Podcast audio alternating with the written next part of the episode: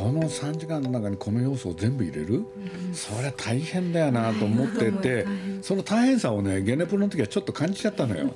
でも今日はそうじゃないのよ。ゆとりがあるの。そうね面白いもんだなと思ったね。やっぱり生き物だね、芝居って、うん、全然変わるも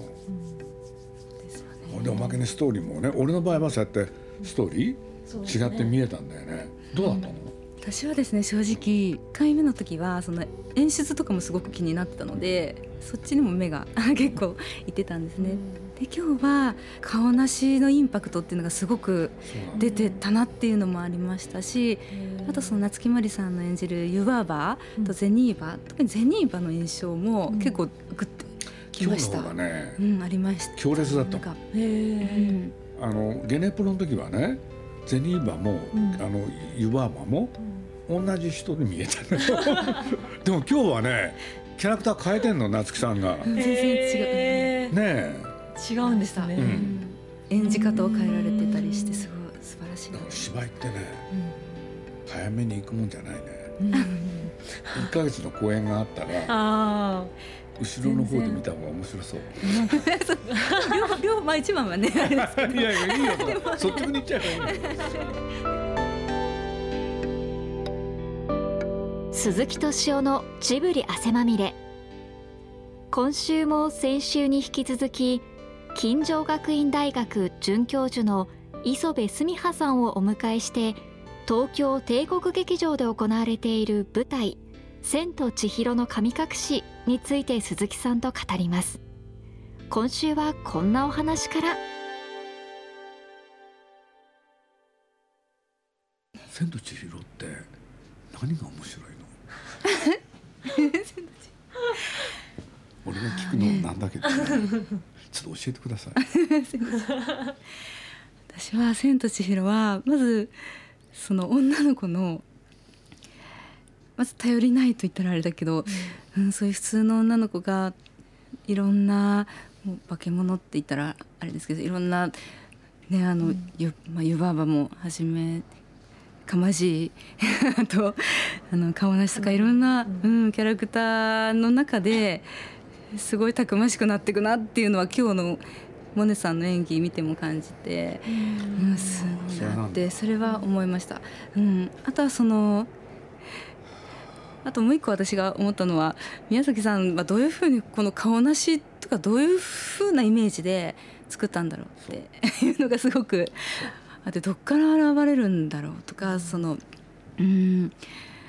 途中まではね、映画の方はね本当はねみんな神様たちが疲れてお風呂に入りに来る、うん、そのねお風呂に来る人の一人に過ぎなかったのよ。あうん。そうだからか顔なしを活躍させるっていう考えは全くなくて。ああそうだったんですね。うん、でそれなんでそうなったかっていう時にねちょっと僕がちょっと関与したんですよ。はあ、で宮崎駿はね要するに不思議の町へ行ってねお父さんとお母さんが豚にされる、ほ、ん。でどうやって生きていくか千尋は、ほ、ん。でそこで彼女はね、まあ、今日の話でも分かるようにね湯婆婆のとこ行ってここで働かせてください、そしたら名前を奪われるわけじゃない。で名前を奪われてね、さあどうするっていうそういう展開だったのよ。で名前を奪ったのはさあのなんだっけ今の湯婆婆でしょ、はい、そうすると宮崎駿が最初考えてたのはね湯婆婆をねやっつけなきゃって。俺でね実は成功するのよ。やっつけるのに。やっつける 俺で湯婆婆は見事にねやっつけられるわけ、でやっつけたらなんと妹がいた？あお姉さんがいた、はいはい、そうなんですよ。これでお姉さんはね湯婆婆どころの強さじゃないわけ。わかる？レナ。それでね皆さんが言うにはこれはね、うん、千尋一人の力では？ねダメだと。で白の力を借りて、うん、それで二人でこのゼニーバをやっつける、という話だったんです。あじゃあ白はそこから出てきたん？で白はまあその前から出てんだけれど一応ね白の役割ってそれだったの。これでね鈴木さんそうやってやるからって言われてね、は聞いててバカバカしくなったんだよね。じゃあ本当はその千まあ千尋と白がまあ協力してゼニーバをそう倒して完そう結。それで完結だった。あ何のバカなそんなバカなことやんなきゃいけないんだと思ってね。ほんで俺がね俺そういう時正直なんですよー。うんはいで顔に出ちゃったみたいではい「どうしたの鈴木さん」って言い出したの。いや別にって言ったらね「つまんない?」って言うから「いやつまんないわけじゃないけれどどうなんですかね」そしたら皆さんがね「つまんないんだ」って言うからうんどうなんていうんですかね。これはやっぱりあアクション映画ですか?」っつってね。そしたら「そうだよ」ってわけ。だから名前を奪ったね、うん。湯婆婆やっつけて、うん。そしたらさらに強大な敵敵が現れて今のゼニーバをやっつける、うん。面白くないかな？って言うからまあ皆さんそういうのよく作ってきましたよね。って言ったらどうしよう。そこでね腕組みなのよ。そしたら皆さんがね「そうだ」って言い出したの「鈴木さん覚えてる?」って言い出したの、何かって言ったらさっきの話。要するにね今のなんていうの、あのお風呂へ入りに来る疲れた神様の一人が顔なし？で当時ね顔なしっていうだから名前もないのよ。あそしたら宮さんがねホワイトボードにね顔なしの顔を描いたの。お思い出した？これって。ね？書かれても覚えてないんだよ俺。そんなに？印象薄かったの。たうん。でこいつをさっていうわけ。クローズアップしようかって言い出したの。それどういうことなんですか？って言ったらね？要するに今の話をし始めたのよ要するにこの顔なしっていう神様はねなんか人の心の弱いところを持ってる、うん。なんてことでうんぬんし始めて、それでね皆さんって面白いのよそういう時、話を終わった時、まあ、実を言うと顔なしの方の今の映画の内容全部喋っちゃったの。で喋って「鈴木さん」って「湯婆婆と銭婆をやっつけるやつとこの顔なしの話とどっちがいい? 」俺本当のこと言うとねはい。あのこう考えたんですよ。こう考えたっていうのはね要するになんていうのかなたわいのない話話だと思ったの。ゼニーバをやっつけて湯婆あをやっつけてゼニーバやっつけるっていうのは、で映画っていうのはその方がね健康的かなって。うん。っていう考えもあるのよ、ところがこの顔なしの方、人をさ惑わすじゃうん。ないね？人の心をもてあそぶじゃない。こういう存在って、そうするとね俺の中に2つのなんていうの？心が浮かんだの、一つは悪魔なのよ、こっちの方がお客来るな。って、え？だからどっちがいいんだろうって、うん。一瞬でねそういうこと考えたの。そしたら皆さんが「鈴木さん早く決めてよ! 」これでね思わずねこの顔なしって言っちゃったの。そしたら分かった。じゃあそれでやるからって。それで決まった。そう。大体ね映画ってこうやってやるの。うん。大体ねあのゼニーバとなんだっけユバーバとゼニーバってね、あれ双子じゃなかったんだから最初。違ったんです。ちゃんとねユバーバとゼニーバって言ってねゼニーバのねキャラクターも描かなきゃって言ってたの、そしたらね面倒くさくなっちゃってね「鈴木さん」って言うから「何ですか?」って言ったら「双子でいいかな」って言い出して 嘘楽じゃん。同じですかねということなんだよね。だから今そうやって振り返ると面白いよね。どっちが良かったか。うんだから何が良かったかって聞いたの。でもやっぱり顔なしが私としてはいてほしいですね。ああいうような存在でいてほしい。て。となるとうん。ゲネプロの時より今日の方が顔なしの存在大きいよね。大きいですね。っていうとこの間より今日の方が面白いってことなんだね。そういうことですよね。でも。うん。やっぱり人の心をうん。まあ他の言葉見つかんないから俺そういう言い方しちゃうけど顔なしってなんていうのざわつかせる？うん。で金をさああやって出して、うん、どうなのかな。あの顔なしのなんかあーとか言うじゃないですか。ああれはあどもうああいうキャラクターだったんですか？あれはねあのああ最初はねセリフなかったの。あ何も言わない、うん、ほんでこれどうするってことになってその場でねあのちょっとさこういう声出してみたらどうかなってあの録音監督の人が多分言い出したと思うの。それでねああいうふうになったんだよね。あそうなんですね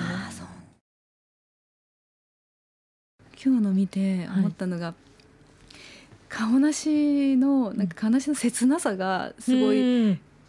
今日より 現れてて、うん。切なさ。なんか音楽とうんこのあなんかあーっていうその動作と、うん。今日すごいインパクトがあ。って。なんかゲネプロと、ま、全然違うんですねやっぱり。なんか違う、うん、違いましたね。なんか顔なしの衝撃、あの。人インパクト人間性っていうか、なんかその、うん。うん、よりより、映画の顔なしに寄っていたというか。あ、寄って、うん、寄って、寄ってました。なんか切なくなる、なんか あ切なくなる。あ 切な、切ないみたいな、うん、感じがあったりとか。うん、なんかそう。あの最後こう千尋があの電車に乗りうん。に乗りに行く時にすごいなんかあの切ない感じでこうフラフラフラってやって池にヒューって落ちていくじゃないですか。ゲネプロの時もっとなんかそのシーンがこう見えるのかなと思ったらなんかシューっていう風な感じななんて言うんですかこうさーってきてそのままポチャって落ちたような感じがして。うんあそこがもうちょっとなんか切なさが欲しかったなっていう。な なんかちょ上から見てた。とてもでも、でも、わかり、わかります。わかる、共感。でも今日はななんか違かったですか？やっぱり全体的に。まあ、間の取り方が違うから。そのうんなんかその間間がまたなんか、あって考えさせられるというかうーん。なん切切ないというかあ切のなさが、二人の電車のシーンが、うん。うんあのぶっちゃけちゃうとそのゲネプロの時はうん。シュッていなんか流れうでん。行く感じがあったんです、でもそれがすごいインパクトなんかああそこの映画の、うん。あそこの感じがすごい出てて。ちょっとそれも気になりますね。見てみないとわからないじゃないですかやっぱり だからなんか何回もこう見てみたくなるっていう。何回も見てみたくなる映画だな映画というか舞台だなって、うん。うん。本当ですよね。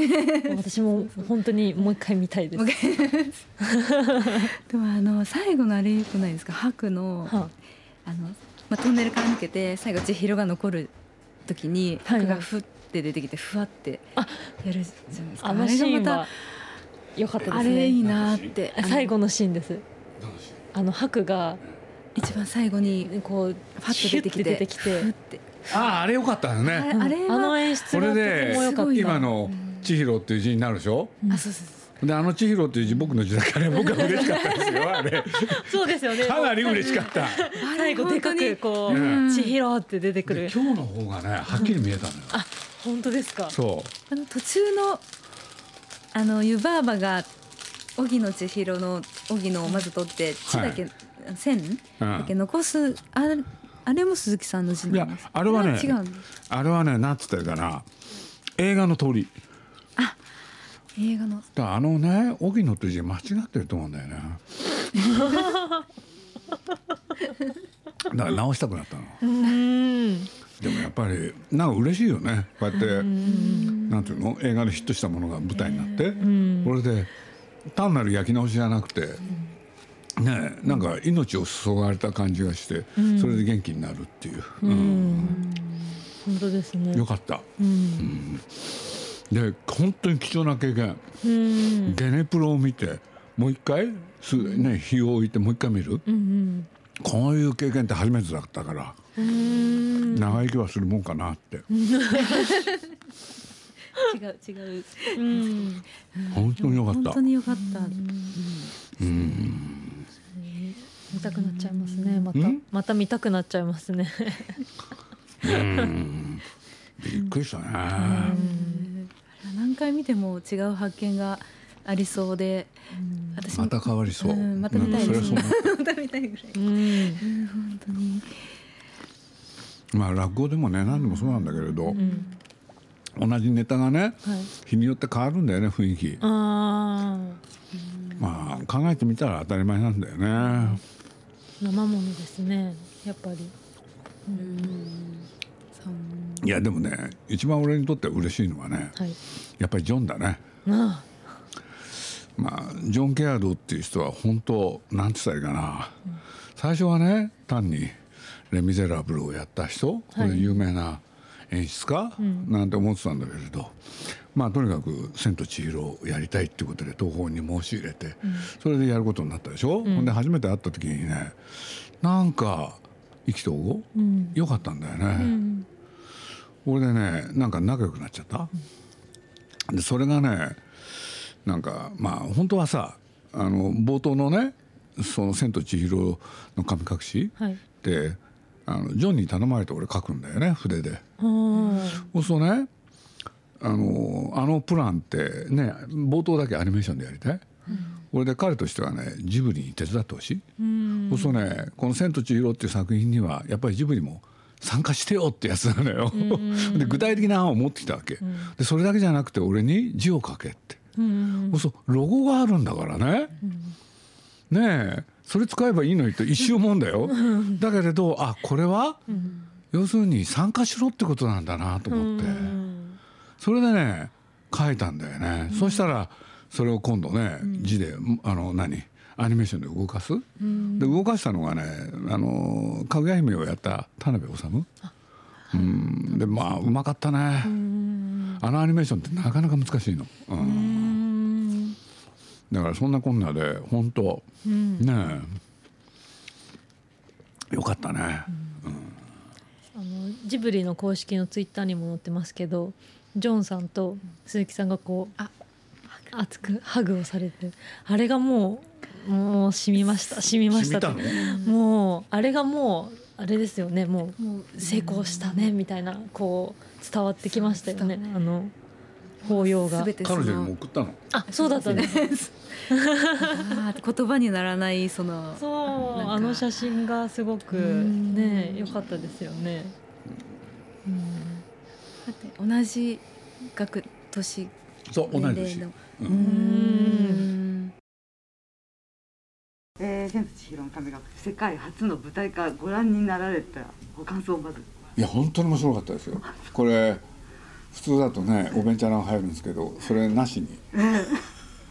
やっぱりなんていうのかな舞台ってね映画も面白いけど舞台も面白い？っていう時に舞台ってイギリスから始まったんだろうなってシェイクスピアの、うん、なんかそのもっと前からもちろんあるわけだけれどなんかその伝統をね受け継いでるっていうのか、うん、とにかくジョンが素晴らしい演出ですよね、うん、すごい嬉しかったです。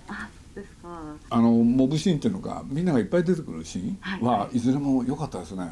こちらも気持ちが高揚したし、うん、ほんであのまあ映画でもそうだったんだけれど、あの顔なしと二人で、はい。あのねあの電車に乗って行くところ、はい。ええ。あれは非常にうまくいってますね。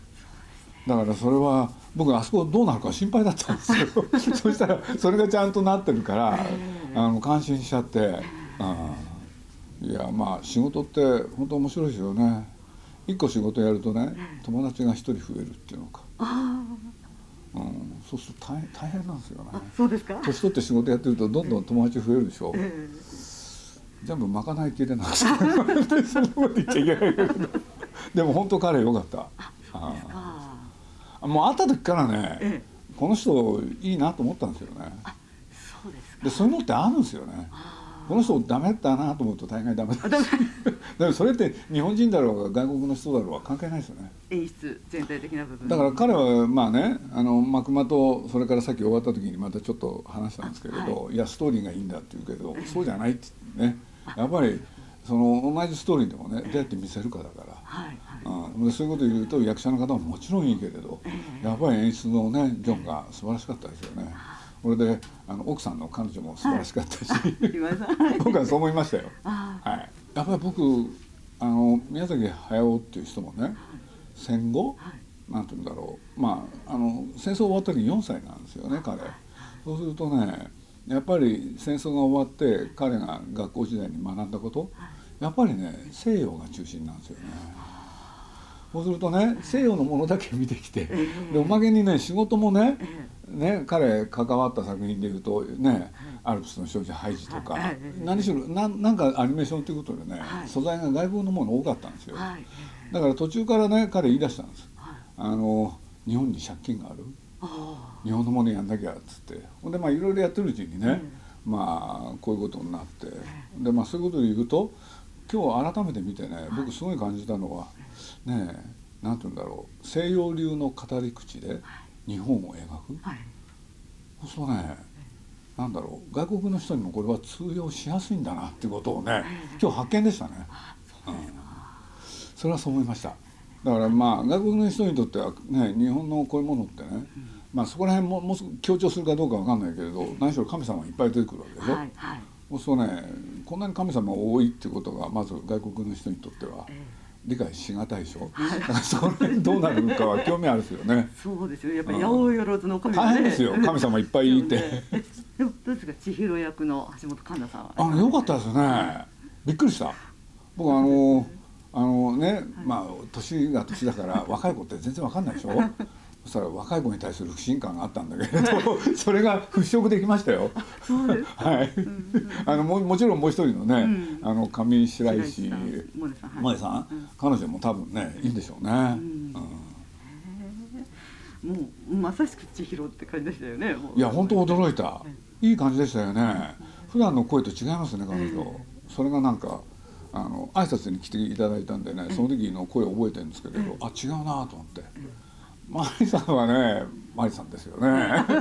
僕はあの映画でね、はい。マリさんとお付き合いして以来ね実を言うと二十何年、なんかでいろいろあるんですよ。で必ずご連絡もらったりして、はい。でまあ夏木さん、まあ、映画この「千と千尋で」あの湯婆婆のイメージがついちゃって、そうするとねなんかコンサートその他で湯婆婆をやんなきゃいけないんですね。それでその許諾をねご本人自ら僕に電話をしてくるというね。僕その場で全部 OK なんですよ。そんなこともあって。だからまあ今回もあの本当に頑張っていただいてありがたいですよね。うん。宮崎さんにはどういうふうにお伝えになられますか？どうしようかなと思って一晩ゆっくり考えてから喋ろうと思ったんですけれどとにかく素晴らしかった、うん、それを伝えるしかない。あこれでねこれ日本の人がやるんじゃなくてイギリスの人がやった。それでしょうね多分勝勝利。なんか勝利の秘密はね。な多分そんなことを言うんじゃないかなって気がしてますけどね。ジョン・キアードさんには改めてどんな言葉を？いやまあさっき2回もかけたからな。まあとにかく僕ねあの彼女がね、い。僕最初ね素晴らしいって言ったら彼女がね、なんかまあ多分ねあの良かったってことで彼女自身がね興奮されたと思うんですよ、訳してくんないんですよね。僕しょうがないからね。もうねパーフェクトって言ったんですよ、そしたらジョンがすごい喜んで、ね、もうそれ以外ないですよね、うんい。や本当にそう思ったから心からそう思いましたよ。ただすごい緊張されてたんでね。でもその緊張がね舞台にいい感じをなんか運んで持ち込んでますよねやっぱりあの映画もそうなんですけれど、まあ、舞台もね美術が大事ですよね。それはもちろん役者さんも大事だけれど美術で、ね、品格が決まるから。だからそれでいうと今回のやつは美術の勝利っていうのは大きいんじゃないですかね。と僕は思いますね、うん。僕ねキャストの方へのエールってことなんですけれど今日改めて思ったことがもう一つ。20年経ったんだな。そうするとね多分今日出演されてる方のかなり多くがねえまだ生まれたばかりとかねちちっちゃかったとかね。ですね。でそういうことで言うと「千と千尋」をどっかでねご覧になってる。で多分そういうことがあの舞台のねなんだろうあの迫力にそういう魅力になんかつながってるような気がしましたね。だからまあもちろん皆さんに頑張っていただくっていうのか、ね、それがなきゃ話にならないですけれど。ただほっといても、ね、やっていただけるんだなって今日は安心しました。皆さん頑張ってください。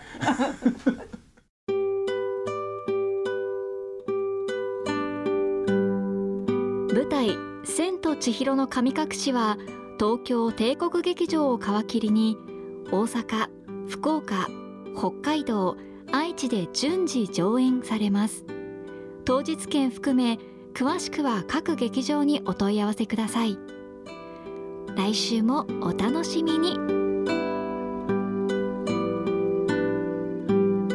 鈴木敏夫のジブリ汗まみれこの番組はウォルト・ディズニー・ジャパンローソン日清製粉グループ au ブルボンの提供でお送りしました。